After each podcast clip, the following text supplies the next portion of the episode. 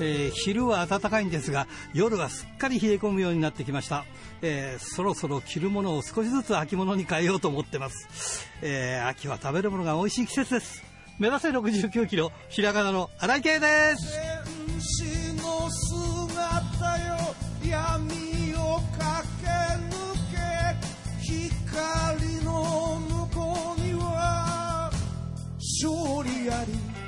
えー、まあコロナになってから自粛自粛でねいろいろな季節の行事がこう取りやめになってまあだからそれと同時にね季節感もなくなりましたよね。まあ秋なんですけどね。いやーオータムフェスト楽しみにしてたのにね、えー、ドイツビールも飲みたかったのになというわけで今週も元気に張り切ってまいりましょう。まずはこちらからです。一つ一つ噛みしめながら戦う敵は己だけ。チャンピオンベルトだけじゃない。大事なもの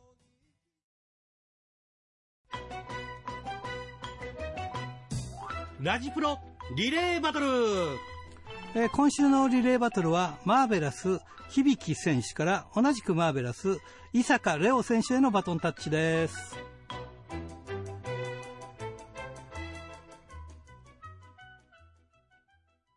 さあ今日のゲストはこの方です伊坂レオ選手ですこんばんはこんばんはマーベラス所属の伊坂レオと申します。よろしくお願いします。はい、よろしくお願いします。よろしくお願いします。えー、伊坂レオ選手はマーベラスの男子部？そうです。あの、マーベラスとマーベラスインパクトという男子団体がありまして、そちらも所属になっております。はい、今は所属第1号ですけど、他に、はい、他に男子選手はいらっしゃるんですか？今自分しかいないんですよ。はい。そうですか。ということは、はい。もちろん、マーベラスの試合では、はい、男子、男子選手と戦うの、よその団体とか。ね、はい。他団体の男子選手と戦っています、ね、ああ、そうですか、はい。今、どういった方と戦われてるんですか？最近はやっぱキャリア近い人とかと戦います、戦ってますね。で、ちょうど今、プロレスリングバサラの下村大輝選手と、ちょっと構想を繰り広げてまして、はい。そんな感じです。ね。いや、なんか珍しいですね、女子団体の男子レスラーっていうのはね。今は自分だけなんじゃないですかね。あ、そうなの？はい。前はなんかウェーブ、ウェーブかな？そうです。はい、ウェーブさんに行ったんです。今はいないんですね、じゃあね。今フリーになっちゃいましたね。ああ、なるほどね。そうか。で、伊坂選手は、もともとはイーグルプロレスの練習生だったんですか？そうです。はい、高校3年間はイーグルプロレスで練習してました、ね、あ、高校生の時にイーグルでやってた、イーグルもね、15歳からやってたんで、はい。札幌出身の選手もいらっしゃいますもんね。そうです、います。はい、なかなかテクニシャンが多い団体ですよね。はい。はい、あの、北海道に北斗プロレスっていうのがありまして、はい。えー、イーグルプロレスの選手は割と常連で、えー、北斗プロレスに上がったりとかしてるんですよね。ああ、そうなんですね。じゃあ、その高校で3年間、はい、イーグルプロレスで練習してきて、はい。それで、あのー、いろは匠選手でしたっけ？はい、そうです。に、あ、おわ、あったというか見て、これはすげえなっていう感じで、マーベラスに入ろうと。あ、そうですね。はい、でも、マーベラスその時には、はい。男子選手って募集してたの？男子選手は募集は、公表はしてなかったんですけど、イーグルプロレスと長代千草さんがあの、ちょっと交流がありまして、うんうんそこで男子レスラーも育ててみたいっていう話をイーグルプロレスの吉田さんに話してくれて、うん、ならそこ自分が行きたいですって言って、マガヤスに入団が決まったんですけど。おそうなんだ。はい。それが2016年？?16 年ですね。16年でしたね。はい。高校3年生の時だったと思います。うんデビュー戦は、はい、デビュー戦はその1年後の、うん、卒業してすぐでしたね。高校卒業してすぐ、マーベラスでデビューした感じですね。で、あれでしょ、相手がディック東郷選手でしょ？はい、今、今バレットクラブの。今、ときめくよね。まあ、まあ、今、ときめくっていうか、昔から大リーガーでもね、そう、WWE に出てる、そういう選手ですからね。はい、まあ、あの、この間最初にあの新日本に上がった時に、はい、知らない選手を上げるんじゃねえよって言ったファンがいるっていうくらい、なんか大変なことになってたけども、いや、はい、いやどうでした？そんな選手とさ、はい、デビュー戦だよ。いやいやもう怖さは半端なかったです、ね、ああ、はい。でもいい宝になってるでしょ今そういう意味で財産というか。そうですね。ディック統合、やっぱデビュー戦誰とやったのって聞かれて、ディック統合選手ですって言うと、えーって言われます。はい。やっぱり学ぶものがいっぱいそこの中で出てきてすごくありましたね。はい。どうなんですか？自分が目指すそのプロレスっていうのは、はい。まあ、イーグルでもいろんなものをな習ってきたとは思うんですが、はい。どういった戦いを目指しているんですか？自分、やっぱ今、すごく空中殺法を中心とした試合を組み立ててまして、やっぱ、そのジュニア選手の戦う、その一番大きな大会とかに出たいなと思って、うん、いつか出たいなと思ってます、うん。はい、あのちょっとちょっと詳しいことっていうか、あの、はい、ちょっとマニアックなことを聞きますが、はい、リングってね、いろい。ろその団体によって大きさ違うじゃないですか。はい。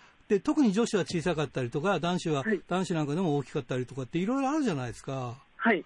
で、その空中殺法を使う人なんかは、そのリングで、その、高さとかもあるし、大きさもあるから、その辺ってどうなんですか、はいうん、そうですね、特に自分は身長がすごく小さいので、うんうん、やっぱりロープが高いと、ロープに飛び乗ったりするのがきつかったりとかはありますね。ああ。だからそのロープの高さもその団体によって違ったりするんでしょ団体の。全然違いますね。ああ、やっぱり違うんだ。ロ柔らかさとか細さ、太さも全然違いますね。だからいつもならこれでできると思ったことができなかったりするようなこともあるんだね、はい、ね。あります、はい。ああ、大変ですね、その。ねそうですね。あの、まあ、はい、その、なんていうか、グランドレスリングだけだったら、そんな別にね、ちょっと違いはないから、うね、うん、問題ないけど、やっぱり飛んだり跳ねたりっていう感じになってくると、はい、リングの上をね、飛んだりとかするからさ、やっぱり大変だよね。そんななんか、大きな間違いっていうか、こけちゃったりとか、そういうことはなかったんですか？今まで、いや、大きな、空中技をやって大きな怪我をしたことは、まあ一回もないです。ああ、じゃあ、やっぱ素晴らしいんですね。やっぱセンセンセンスがいいんだ。ありがとうございます。ねえ、非常にね。はい、そうなんだ。いやでもね、こう、やっぱりこう、いろんな意味でこう、やっぱり、あれですね、えー、飛び技なら伊坂選手って言われるように早くなってね。言われたいですね。ねはい。そうですか。でもあの、あれでしょ？まあ、はい、まあ、女子の団体にいるから、はい、いろいろと大変でしょ？男子一人だから、着替えるったって、移動するったって、何するったって、はい、どうなんですか？そうですね。いや、今はもう寮には住んでないんで、うんうん。そこまで気を使うことはなかったんです。けど、やっぱり一回寮に住んでたことがあありまして、はいはいはい、やっぱその時はもうドア開けるの一つでもすごく入っていいですか？とか言って入ってました。セクハラよとか言われちゃうもんね。いや、いや、言わないですけど、はい。もうだってさ、はい、あの団体の試合だって、はい、えー、男子の試合が一試合だけだったら、すごい肩身狭いじゃないですか、はい、控室もちっちゃい控室でみたいなことになるんでしょ、きっと。まあ、まあそういう時もありますけど、いや、でもマーベラスは結構ちゃんと控室ありますね。おはい。おじゃあ大丈夫なんだ。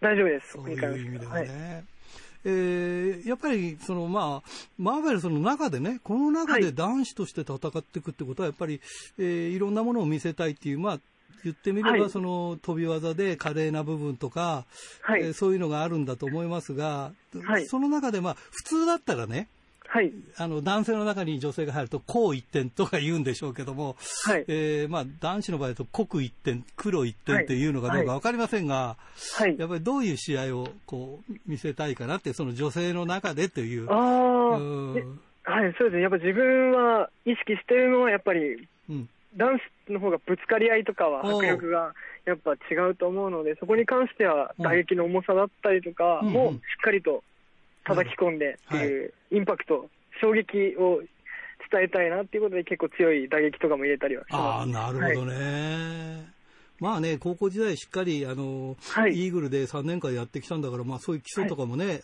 えー、学んではいるでしょうけれどもね。はい。あの、ちなみに、はい。えーと、マーベラスでは、はい。その、ミックストマッチみたいなことはやらないの？あ、やりますね。ミックスマッチもたまにですけど、すごくたまになんですけど、はい、やったりしますね。まあ、それはそれでやっぱり、じゃあ、ちょっといろいろ変えて、いろんな部分をね。そう,、ん、そうですね。やっぱ、女子の動きに、あわまあ、プロレスなんで合わせたりとかもするので、まあ、ね、それちょっと難しい動きがあったりとかもありますけど、やっぱり試合になれば、それは男子も女子も関係なく、そうだよね。はい、いけます。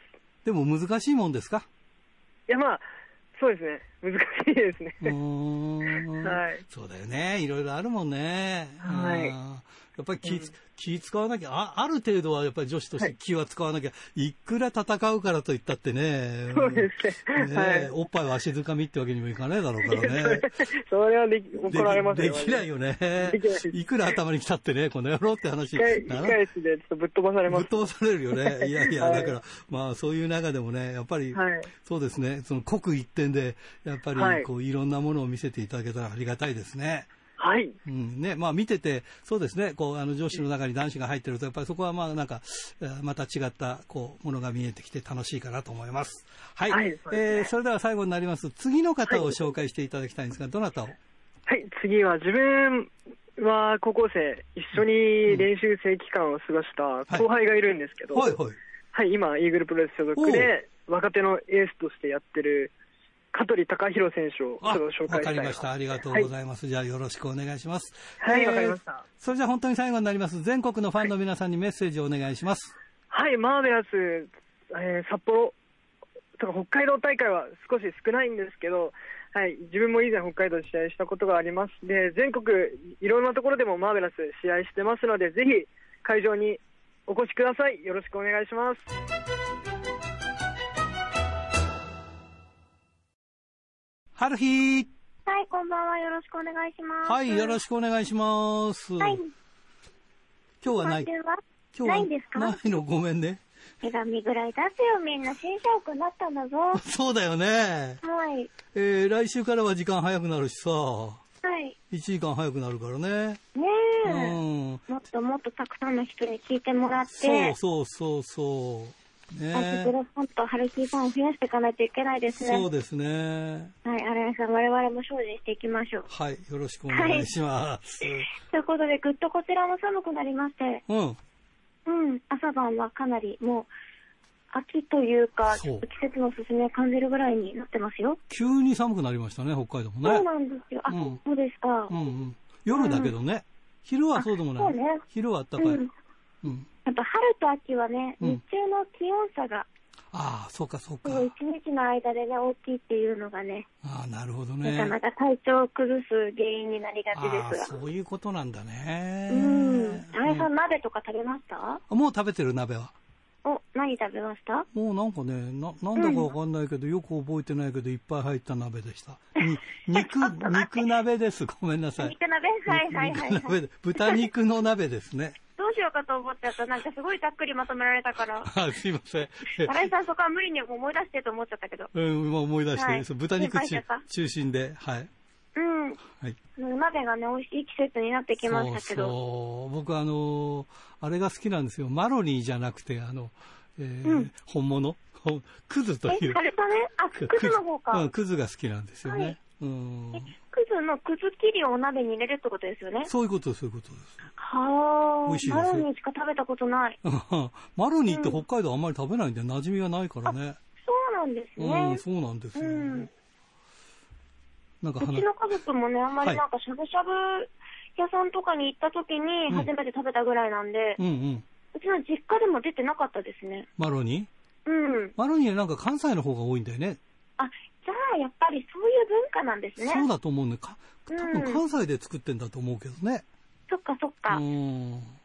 ちょっと一つ勉強になったところで、あの、はい、山形の芋煮会。おお芋煮ね。そう。うん。この時期に食べたくなるものじゃないですか。そう、一回食べたけど美味しかったなやっぱりそうなんですね。うん、やっぱり北海道ではうまく作れないな。うん。うん。ね、いろんな具材が入ってて。うん。里芋とかもすごいかなり大きいのが入ってるらしいですね。そうなんだよね。北海道里芋文化じゃなくて、じゃ、じゃがいも文化だから。じゃがいもだもんね。ああ、そうなんだ。確かに。うん、そう、でもその山形の芋煮会も、うん、まあ、今年はちょっと中止になるわけではなかったんだけど、中止にはなってないらしいんですけど、うん、ただ、あの、形が変わって、通常のイベントはできないから、ドライブスルー形式になってるらしいです。今日さ、オープニングでも言ってたんだけど、はい、季節のイベント、行事がね、全部自粛でなくなってるじゃない。うん、そうですね。だから季節感が全然ないよなっていう話してた。確かに楽しめない。まあ、あの、もうちょっとしたらね、おそらく行われると思われる、あの、渋谷のハロウィン騒ぎ？おおダメなんでしょあれ。もう多分今年はないんじゃないかなって。集まらないでくださいって 今から言ってるよ、だって。ハロウィンで渋谷に集まらないでくださいって。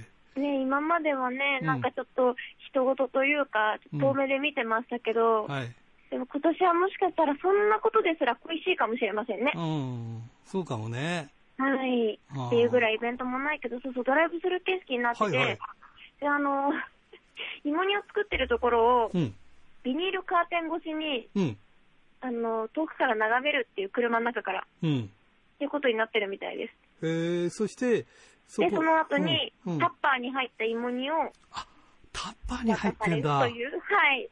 ということはもう密閉してあるわけだ。そうそう。ああ、それはいいかもしれないな。ねそんな時期だからしょうがないのかもしれませんね。まあ、イベントがあるってだけでありがたいのかも。なんか芋煮の時期になるとよくさ、あの、こう、はい、フォークリフトあの、すごいでかい重機がさ、はい、あの、ね、芋煮をこうやってやってる。すげえ、ね、すげえ光景だなと思って。そうなんですよね。うん、でもあれって必ず新車使ってるらしいですよ。うん、あ、そうなの？そう、毎回新車使って、うん、でさらに事前に、うん、あの、車特有の油あるじゃないですか。はいはいはい。ああいうのも念入りに洗って全部落として、大変だね、じゃあね。さらに食用の油を塗ってるから絶対大丈夫だっていう。はあ、そんなこだわりでできてるんですって。なんだ、おとついまでなんかそこの穴掘ってたやつなのかなと思ってたら。私はこれ大丈夫なのかなって毎年実は思ってたんですけど。思うよね、だってね、そんな新車なんか使ってると思わないもんね。はい、今年知ってよかったですわ。いや、そうだ。うん。すごいな山形、恐るべしだな。ね、行ってみたい、食べてみたい。そうそうそう、食べてみたいね。はい。うん。なんていうことと、はい。あとはですね、うん、あの、今年、まあ、あの、梅雨の時期からずっと私、うん、傘探しをしてて。傘？傘です。へー。まあ、あの、今ほら、いろんなね、機能的な傘売ってるじゃないですか。うん、はい。梅雨の時期から考えたのは、はい。めちゃめちゃ紫外線を、はい。一番カットする傘を買ってやろうと。おつまりは、晴雨兼用で、うん。雨の日にも晴れた日にも使えて、うん、紫外線をとにかくカットしてくれて、うん、で、しかも丈夫でとかいろんな条件をつけてたら、はい、なかなかなくて、うん、で、あの、おしゃれな方に振り切ろうかなと思ったんですよ。うん。おしゃれ傘に。おしゃれ傘に。はい。はい。なんですけど、気に入ったデザインがなかなかなくて、うん、そしたらですね、うんまあ、いろいろあの、今になって、ほらまた秋雨前線がね、はい、停滞してるから、まあ雨の時期じゃないですか。うん、なので、えっと、おしゃれ傘をもう一回調べてみたんです。うん、傘ってやっぱこう、棒が長い、ね、ものになってるから、うん、結構いろんなデザインあるんですよね。うん、で、傘ってほら長い棒だから、例えば、うん、えー、っと、まあ、あれは傘ではないですけど、うん警察署の前で警官が、うん、あの、警棒を持ってると、はい。ずっととあの待っててもね、手持ち無沙汰なんでしょうね。うんうん。だから、こう、ゴルフの素振りを始めちゃったりとか。あはいはいはい。それ、おまわりさん見たことないですか？いや、それはないな。えー、ないですか？それ見たらやばいんじゃないそれ。あ、本当ですか？なんかそういうのもあったから、うん。傘でもあるのかなと思ったら、うん。あのゴルフのクラブになる傘とか、うん。あとは、日本刀のデザインをしてる傘とか、いろんなのがあるんですよ。うん、でもちょっと私のツボではなくて、うん、と思ったらやっと見つけました。表面と裏面と両方に、世界地図が描かれてる傘。おー、いいね、それね。はい。しかも、ちょうどほら、傘って丸みがあるじゃないですか。はい。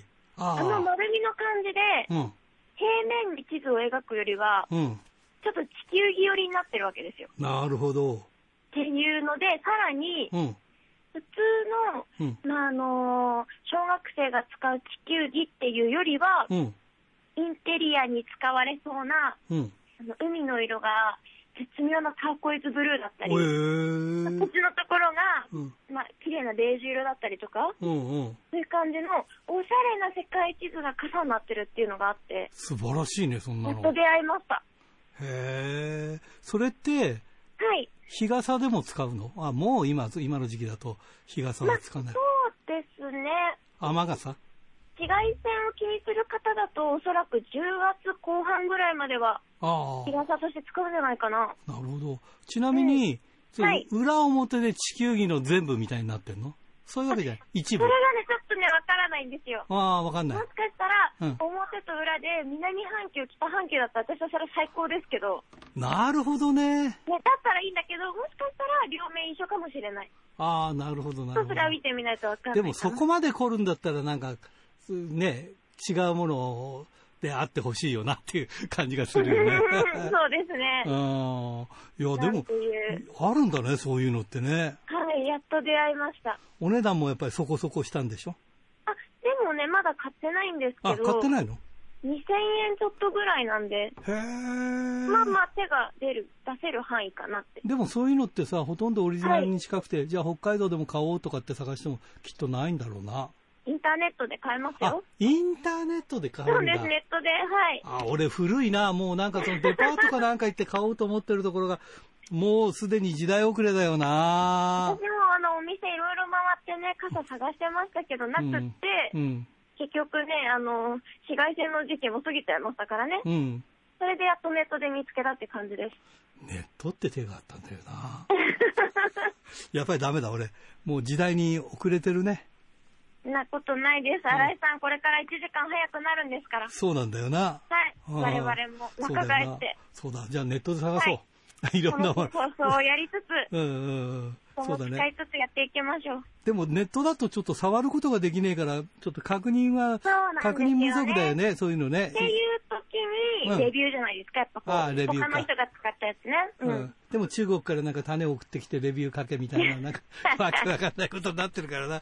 レビュー。その話は次回にしましょうか。そうですね。レビューもどこまで信じるかという話でございます。はい。はい、そういうことで、また来週一つよろしくお願いします。はい。はい、お疲れ様でした。ドクター。はいどうも。よろしくお願いします。はいよろしくお願いします。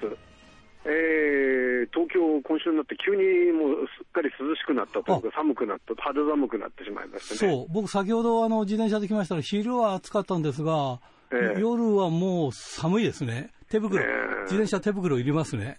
まあ、10月が近いですからね。うん、やっぱりね。どうやってもね、うん、まあだけど、まあ、あの今の時期、急に涼しくなって、あの昼間はね、あの日が照っても、あの夜は涼しくなる、寒くなるっていうのはね、うん、北海道の特徴かもしれませんけどね。そうですね。それにしても今年やっぱり夏が暑かったんで、より強烈な感じがしますね。そうですね、はい。ねまあ、そんな時期にですね、まあ、あのちょっと、えー、虫の声も聞こえて寂しくなってこようかという時ですけれども、はい、あのアメリカからあのアニマルウォーリアーという方が亡くなったというね、うん、ニュースが入ってきましてですね。そうですねまあね、今、まあ、今日はですね、もうすっかり、あの、オールドファン向けにお送りしようと思いますけど、まあ、いつもそんなもんかもしれませんけども。なるほど。まあね、あのザ・ロード・ウォリアーズっていうのはね、うん、やっぱり衝撃でしたね、これ見たときね。あそうそうそうそうそう。えー、まあね、あの北海道地区で、えー、あったかどうか、ちょっと僕も覚えてないんですけれども、あのテレビ東京でですね、うん、世界のプロレスっていう番組がありましてね。で、えー、それで、まあ、取り上げられたわけですよね。うん、で、あの結局はその、まあ、それで来日が待たれて、あのザ・ロード・ウォリアーズとしてデビューしたのが1983年だったということなんですね。はい、はいで初来日は85年の3月って言いますからね、はい、えー、まあ、その間あの、世界のプロレスというその番組で、いわゆる今でいう地上波でね、はい、流れて、えー、これはすごいということで、まあ、まだ見ぬ競合というかね、はい、そういったものだったわけですよね。うん、まあ、今はね、まだ見ぬ競合というもの自体がなくなってしまったというか、ねだからこのこのコロナの時代、そもそも外国の人が来られなくなってしまったというね、あそうですね。こうまあ、日本で出てくる外国人はですね、はい、あれですよね。あの、外国人留学生ばかりというですね、うんうん、こういう時代が来ようかということも思わなかったわけですけども、はい、まあ、それはともかく、あのまだ見る競合っていうのはですね、まあ、オールドファンの皆さんなら、僕もちょっとね、あの子供で記憶にないんですけども、うん多分昭和40年代だと思うんですけども、あの月刊ゴングでですね、えー、人気投票をしたらですね、えー、第1位と第2位がミルマスカラスとスパイルスアリオンだったというね。うんそれでどっちを呼ぼうかという話になって、団体の中でこう引っ張り合いがあったりとかですね、はい、まあ、結局はその当時はだけど、今みたいにそのテレビ番組とか、あの YouTube 動画なんてものはありませんから、写真ですよね、写真と評判だけ、はい、それで、えー、結局、まだ見ぬ強豪として見たいというね、うん、えー、そういう、えー、なんていうんでしょうかね、夢があったわけですよね。はいまあ、それとはまあ少し時代が進みましたけれども、そのえー、アメリカからのそのフィルムといいますかね、うん、動画で、えー、試合動画が流れて、ぜひ見てみたいということで、まあ、やってきたザ・ロード・ウォリアーズでしたけども、はい、これやっぱり衝撃でしたね、これね、本当にね。まあ、まず体がすごいっていうのがね、あの一つのね、ポイントではありましたけれども、だけど、まあ、体がすごいだけのなんて言いますか、ボディービルとかウェイトリフティング出身の選手っていうのは、もうたくさん実際いたわけですよね。うん、まあ、古くはですね、うん、えー、なんだっけ、スーパースタービリー・グラハムなんて人ですね、ね。国際プロレスに来ましたけどね。うんそれからね、ケンパテラっていう方も確か、いたいたいたえー、えー、すごいやつ。ウェイトリフティング出身でしたかね。うん。うん、あのー、ほら、まだ斎藤さんが、あの、刑務所に入るきっかけになったと言われてる人ですけどね。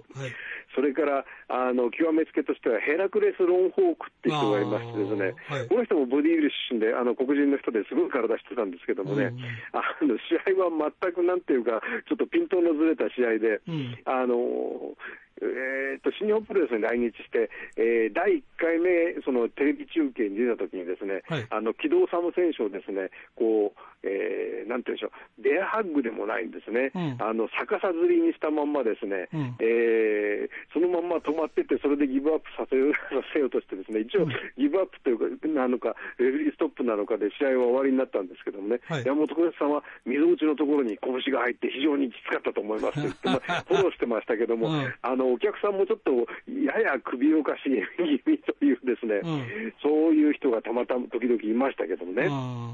まあ、それに比べるとやっぱりね、その、えーえー、こう登場の、ザ・ロード・ウォリアーズの登場の具合っていうのは、うん、その、えー、なんて言いますかね、その、売り出し方って言いますかね、うん、ただの筋肉マンじゃなくて、その走って出てくるとかですね、はい、それで試合も秒殺で、それで、まあ、コテンパンにやっつけて、で例えば、えー、相手の体をリフティングして、はい、それで、えー、上下動させて、ですね、うん、そのままあの意に返さないようにポイと捨てるとかですね、うん、そういう今までなかった動きが見えてですね、はい。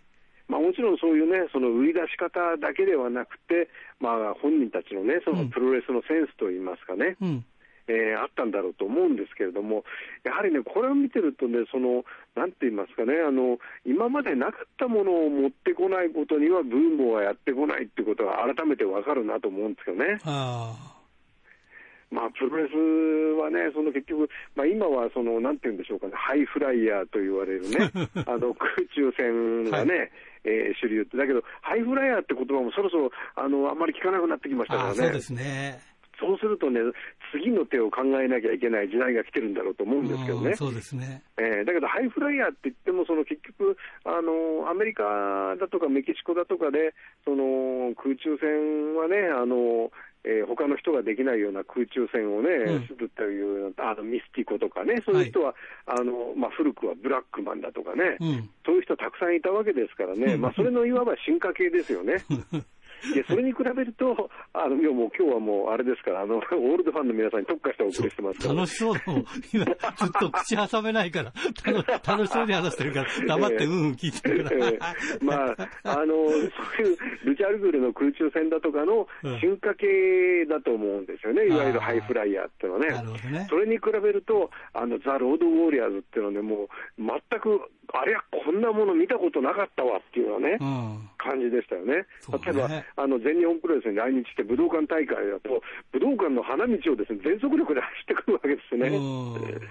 それで、その時はもう、あのー、マネージャー役として、えー、あの時はもう引退してたのかな、あの国際プロレスの一番最後にやってきたポール・エラーリングがね、はいはいはいえー、ついてましたね、あの、なんだっけ、えー、英字新聞を持って、あの、なんだっけ、英字新聞持ってて、アメリカではそちゃんとしたね、その、うん、えー、経済新聞持ってきてるってあれだったんですけども、うん、あの、日本で地方工業行った時にそんな新聞なんか買えないから、うん、あの、ザ・デイリー毎日とかそういう、あの、英字新聞を持って出てきたらしいという話を聞いたことありますけどね。まあ、それはともかくとして、あの、ザ・ロード・ウォーヤーズのね、当時のその、やっぱり日本での人気度合いもすごかったと思うんですよね。うん、だって、あの、一時ネズミを食べてとか言ったの、ロードウォーリアーズですよ。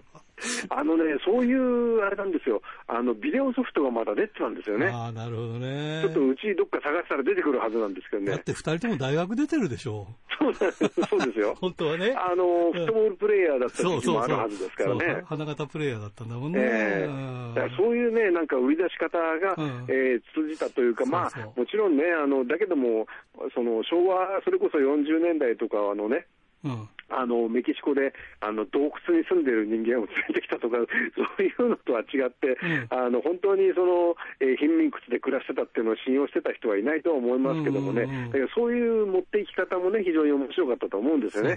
またそれが通る時代だったというところももちろんあるんでしょうけどね。あのああいうね、人たちはもう出てこないでしょうね。うん、だからいまだにあのなんかさ、人をこうやって上にボンと持ち上げるっていうか、えー、ボディスラムではあるけれども、はいはい。ななんかあの重量上げのようにね、上げてたじゃないですか。そうなんですよね。あれすごいですよね。ええー、あれは、あの、おそらくあの人たちがあの世界で初めて、そうだと、ね、始めたパターンだと思うんですよね。ええーそれからね、まあ、それで、あの、あとはですね、あの、日本では、まあ、引退された佐々木健介さんがね、両方の、はいはい、両方の選手と、えー、タッグを組んだことがあるということですよね。うん。まあ、最後に日本に来られたのは、あのー、ジミー鈴木さんのね、DSW っていうんですか、はいはい、の興行にマネージャー役として来たというのが最後と、うん、まあ、試合はしてないですね。うん試合をしたのは、えーとですねえー、これも僕、ちょっと分からなくて、さすがに調べましたけれどもね、うん、2003年に来日してるんですね、リー。ジョン・オブ・ザ・ドームとして、はい、この時はですね、なんと来日先がですね、WJ だったんですね。あすごいなそれすごいですね、これね。それなんか当時見てたらお宝もんだよね。もう団体はないしさ。いや、もう団体はないし、レスラーはいない、健介さんもいないというね。そうそうそうえー、まあだからね、もう、2000だけど3年って言ったら、まあわずかと言っていいのか、17年前ですか？うん、ねだから、あのー、今、ガンガンプロレス見てる人たちがね、もうプロレス見始めててもおかしくない時期ということになりますけども、うん、もうけん、なんというかね、もう覚醒の感がありますね、これね。うん、えー、まあね、だからね、これ、どっか探せば皆さんもね、あのえー、ビデオテープが出てくるんじゃないかと思いますね、うん、それからあの BS の日テレではね、あの いやあの放送してくれる、また労働ウォリアーズ特集してくれるんじゃないかと思いますからね、そう、ね、えー、そういう試合を見ながら、ですね昭和のプロレスをね、えー、忍びたいと思います。はい、それではご冥福をお祈りしたいと思います。はい、はい、ありがとうございました。おはがき、ルチャリブレはい、今日はですね、えー、シニアグラスというかね、まあ、ありていに言えば老眼鏡を忘れてきて、見づらい見づらいという感じですね。えー、円安市白義友さん。新井さんこんばんは。ロードウォリアーズのアニマルさんが亡くなってしまいました。60歳でした。えー、ロードウォリアーズの、え、60歳これ？60歳だっけ？ロードウォリアーズの真似をするレスラーはたくさんいたけど、スピードやパワーがすごいので真似できないのが驚きでした。えー、試合時間の短く、インパクトもすごいので、アイアンマンの曲が流れると、えー、ドキドキワクワクしました。ご冥福をお祈りします。ということで。いやーね違う、68歳かな、これ。はい。えー、千歳市ラジオネーム大和武さんから、新井さんこんばんは。新日本プロレスのハロルド・ジョー・ジ・メイ社長56が、えー、写真雑誌のインタビューに、プロレスにはえー、国境や言葉の壁を乗り越えられるパワーがあると答えていました。えー、父の仕事の関係で8歳から13歳まで日本で暮らし、えー、初めま、初めては、初めはか、日本語が全くわからない状態でも、えー、唯一プロレスだけは楽しめたそうです、えプロレスの魅力を体験したからこそ、それをベースに経営者としてプロレスが持つ発信力の強さ、新日本が培ってきたブランド力を生かすことができていると語っていました。ということで、そうだね、新日本も、え北海道大会終わりましてね、無事盛況に終わりました。はい、小樽市ラジオネーム、タルッコ、スネークメガネ君からですね、20日のディープで、えー、バウト常連の熊谷まりなが、えー、キングレイナに見事リベンジを果たしました。相手の体重オーバーなどトラブルもありましたが、有名どころの選手に勝利したので、えー、彼女の名前も全国の格闘技ファンに刻まれたかと思います。えー、これからの活躍とコロナが収まり、また札幌で試合観戦できたらなと願いたいです。ということでね、はい、えー、そのうちなんか情報入るかもしれないですけどもね、はい、どうでしょうか。えー、白老町の、えー、鎌田正治さん、えー、今白老の方に、えー、出張で行ってらっしゃるんでね、えー、9月23日、新日本北エール大会を観戦しました。6試合で選手が半分しか出てないのに、チケット代金がいつもより高いと思ってましたが、えー、試合内容が濃く気にならなくなりました。えー、連休明けの平日のためか空気が気に、あ、空席が気になりました。えー、今大会はチケットがネット販売のみで、えー、一般販売は大会の10日前からでした。えー、会場のグッズ販売の売店は現金払い不可でした。そうか、クレジットとか、なんか、えー、ペペとかないとダメだったのかな。そのため私には新日本好きファン以外には大会情報が浸透せず、届いても二の足を踏まれたのではクエスチョンと感じました。えー、だから大会前日でも、えー、公式ホームページでチケットまだあります。と情報が出ていたと思います。えー、今回はちびっこファンは全く見ませんでした。これ、チケット高かったからかな。えー、試合終了後は、えー、規制退場でしたが、メインで勝利した J. ホワイト選手が5分近いマイクアピールをして、長い長い。えー、早く帰りたいファンがいるのにいつまで待たせるの？クエスチョン。ホワイトだけにファンはしらけるよと思いました。ということでね。まあまあまあ、それも言っておりますが。はい。えー、これはラジオネーム白石区豊田勲君からですね、えー、10月から放送時間が変わるとのことですが、えー、時間帯の変更によってコーナーや収録日など何か変わることがあるのでしょうか？いや、一切何も変わりませんから、時間だけ変わりますから大丈夫です。え変わらずお便りください。えラジプロが放送される時点では、す、えー、で、に新日本札幌2連戦が終わっているのですが、どういう展開になったんでしょうね？えー、大会の感想は来週分に回しますが、えー、新日が平日に札幌大会を行うのは何年ぶりなんだろうか？クエスチョンって思います。えー、昔はテレビの生中継があったせいか、平日に開催する団体が多く、えー、特に金曜日が多かったと思います。そういえばラジプロが23時台、いや、24時台に放送していた頃は、えー、放送日当日に行われた大会の終了後に生放送で大会の模様を伝えていましたね。今思うと、今思うと生放送でターザン山本が、えー、びっくりマーク。あれこれ吠えていたかと思うと、ゾッとしますが、かっこ笑いということでね。そういえばね、試合終わってからスタジオにね、も急ぎ戻って、その日の、ね、だからね、日本で一番早く、その試合のことを伝えた、どういう試合だったかって。だからやっぱりラジプロってすごかったんだよね。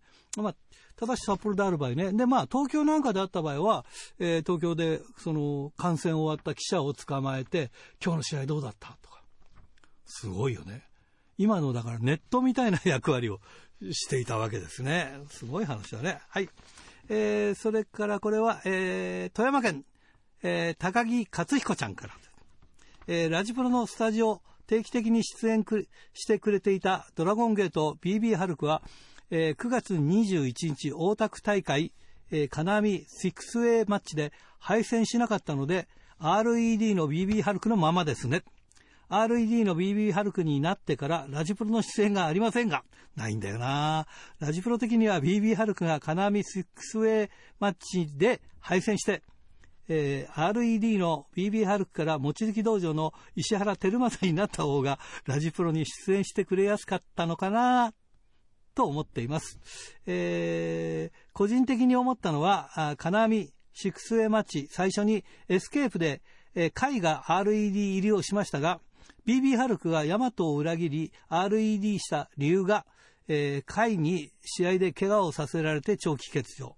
えー、欠場中にヤマトが KAI をユニットに加入させたのが理由だったのに、えー、その怪我をさせられた海が RED に入ってきて今後 KAI と BB ハルクは大丈夫なんだろうか？クエスチョン気になるなということで大丈夫でしょうかね？いや、ここからまたいろんなことが起きるんじゃないですかね。まあ、それもプロレスの醍醐味だからな。はい。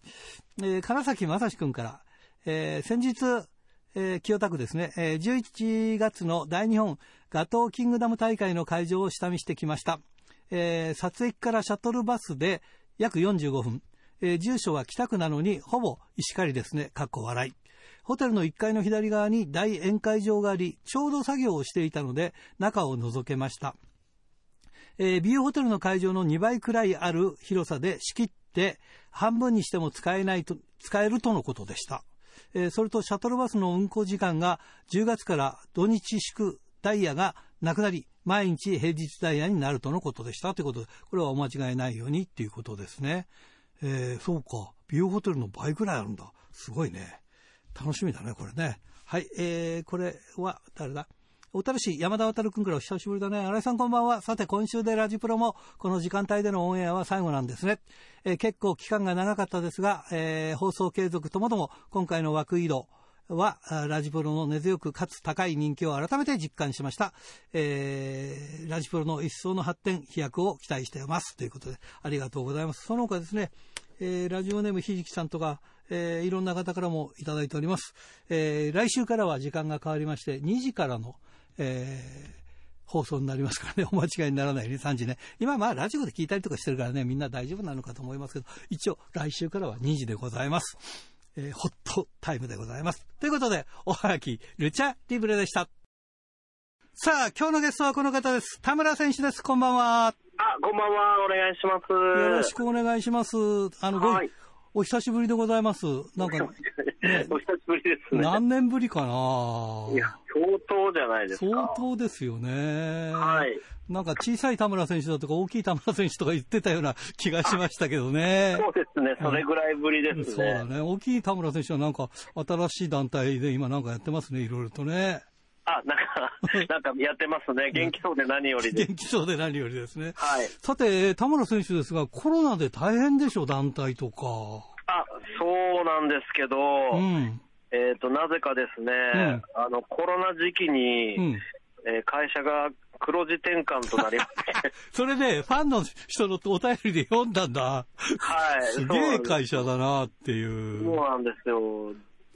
それはあれですか、クラウドファンディングかなんかやってということなんですか？いやいや、やってないです。あのー、ちょっとまあ、うん、おひねりというか、あ、あのー、配信で、配信で、はい、ちょっといろいろやってたら、うんうん、あの、なぜか黒字に転換しまして。すごいね。はい。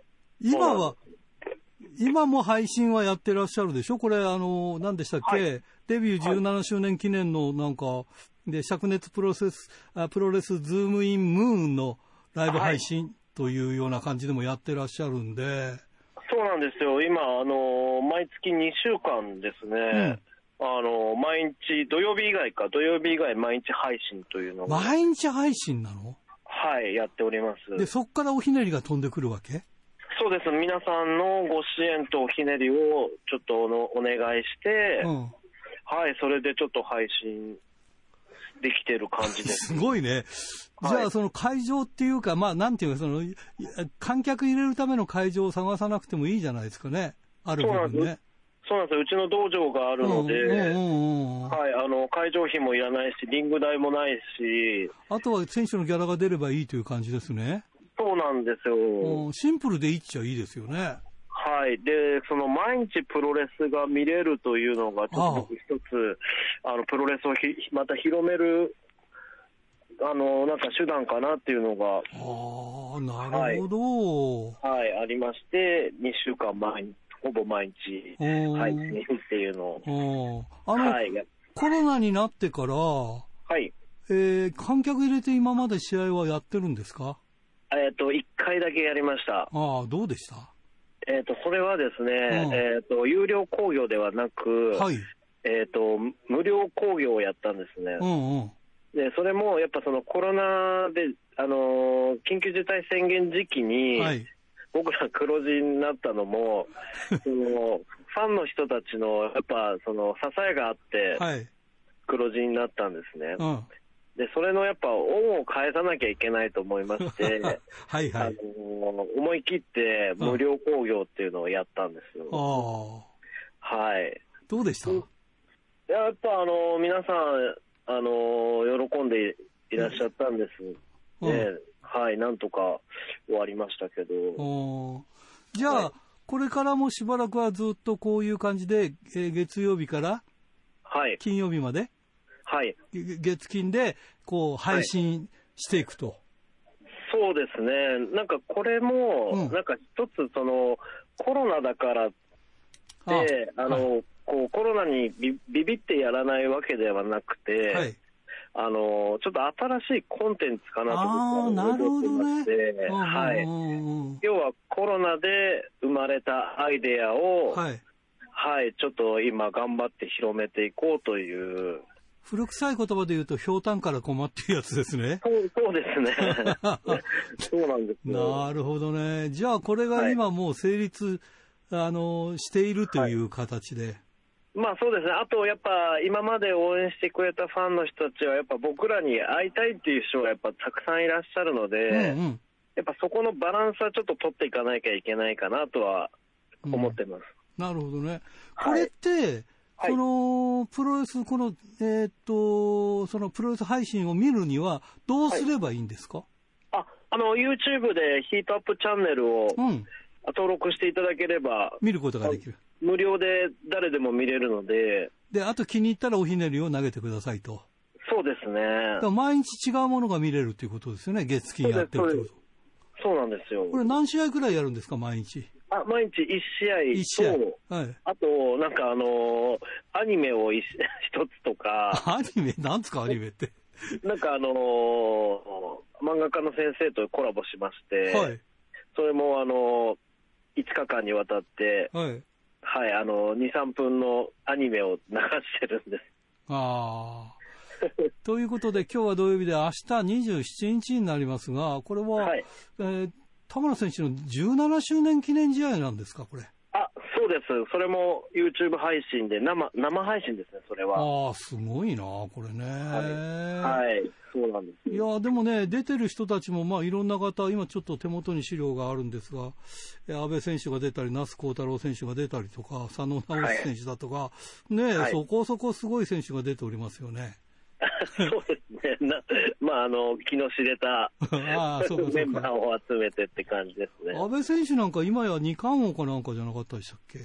そうですね、安倍ちゃんは今、とても売れてますのでね。そうだよね。はい。まあ、なんか本当にやりすぎくらいがちょうどいいっていう感じで、なんかそんな感じでやってますからね。はい。いやで,、も、じゃあやっぱりその団体の、まあ、トップとしては、やっぱりいろんなことを考えた結果、こういうふうになったということですか？そうです。あのー、特にこう、守りに入ってるわけでもなくて、うん、はい、僕らは攻めてるので、うん、はい、あのーちょっと頑張って やっている感じですね、うん、だって普通だったらコロナとかになってお先真っ暗だよって言って、はい、どうしようって思ってる中で黒字を出してっていうのがね、そうですね。うん。やっぱり、やっぱりすごいなっていう感じが しますね。あの、税理士さんの方から、うん、あの、田村さん、興行はやらない方がいいですねっていう いや、でもね、これがいいんだったら、月金このベースでやって、で、土日はどうなされるんですか？えっと、日曜日が生配信になってるんです、ね、ああ、なるほどね。これも一応配信で、はい。で、この配信にはお客様は入れないんですか？お客さん入れないですね。入れないで。はい。どう？あの、もうしばらくやってるから慣れたんでしょうけれども、最初はそのお客さん入れないで、その、ね、声援がない試合っていうのはどうだったんですか？それがですね、うん、こここもちょっと工夫しまして、はい、我々、我々の試合って絶対実況と、実況を入れてるんですね。あはい。なので、うん、あの僕らの配信してる道場の空間ってそんなに広くないので、はい、それに実況解説が入ると、はい、なんか盛り上がってる感じがあるんですよ。で、えっ、ー、と、その、他の試合の選手も見てたりするので、うん、あはい。こう、ガヤを入れてくれたりするんですね。ああ、なるほどね。そうなんですよ。ななので、なんか、無観客なんですが、うん、すごい盛り上がっているような、うん、この会場、会場の雰囲気が出せてるんですよね。なるほどね。はい。あの、はいはい、どうぞ。はい。な、なので、選手たちも、なんか、終わった後、みんな、すがすがしい気持ちで帰るんですよ、なんか。なるほど。はい。これは、まあ、今の時代から皆さんは、その、無観客の試合とか慣れてんだろうと思いますけど、他の人たちもこういう形でやるんだよって言った時には、なんか頭の上にクエ,、クエスチョンマークとかついたりはしてませんでしたか？あまあ、どんな感じでやるんだろうなみたいな、やっぱ感じは選手からもあったんですが、はい、今、何クール、4クールか 5, 5クールぐらいまでもやってるので、はいはい、皆さん、なんかたのあの選手のみんなも、スタッフのみんなも楽しみながら、ちょっと収録やってますね。あそうですよね。それで、その、はい、まあ、例えば月金ずっとやっててくれるっていうと、まあまあ、我々も今プロレス見ることができないので、生でね。はい、あのー、なんか、それだったら少しぐらいのお金だったら払ってもいいかなとか、ね、そういう人がたくさん見てくれれば、そうですね。成立するんだよね。で、これやっぱり YouTube っていうのが、はい、やっぱ日本にとどまらずに、世界の誰でもが見れるので。ああ、そうかそうか、今勘違いしたけど、その日本の人たちだけが見てるわけじゃないんだもんね。そうなんですよ。おうおうで僕らあの、ポルトガルの団体とか、はい、イギリスの団体と提携してるので、はい、向こうの人たちにも僕らの今の元気な姿を見せることができるんです、ね。あはい。そうだ。じゃあ、えー、た、はい、田村さんの団体に関して言えば、はい、コロナが、まあ、あの、良い方向に、まあ、向けてくれたというか。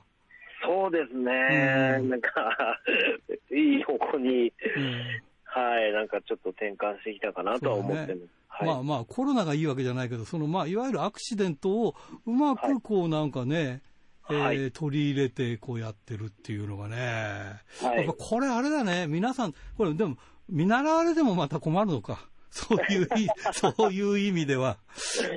まあまあ、そうですね。まあでも、うん、うん、こういうやり方もあるよ。よでもでも皆さんもね、みんな興行始めて、うん、やっぱお客さんもぼちぼち戻ってはきてると思うので、はいうん、なんか僕らもまあそこはちょっと迷うところもあるんですよね、このままでいいのかなとか。でもね、あのまあ、そことは外れるんですけど、やってないとこは、はい、こう見なくなるじゃないですか。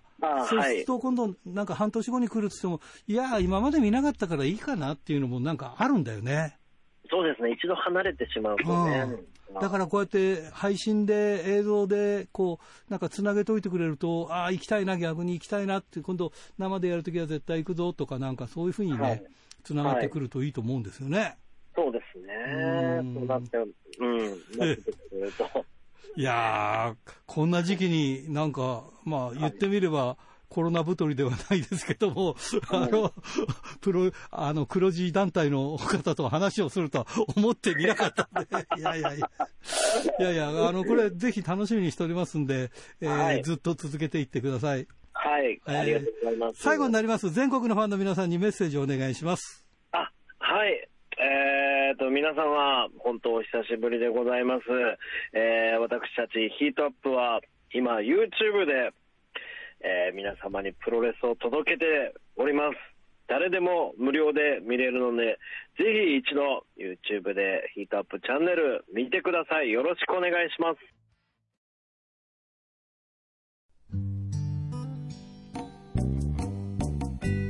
さて、先週のプレゼントの当選者を発表しましょう。先週のプレゼントは、回転寿司クリッパーと回転寿司春楽のお食事券。3000円分を5名様にということでした。えー、当選したのは石狩市花川、ラジオネームアルファ1号さん。他4名様に当たりました。おめでとうございます。さて、今週のプレゼントは、苫小牧白尾に店舗を持つ、えー、回転寿司クリッパーと苫小牧の100円クリッパー。えー、千歳苫小牧にある回転寿司春楽。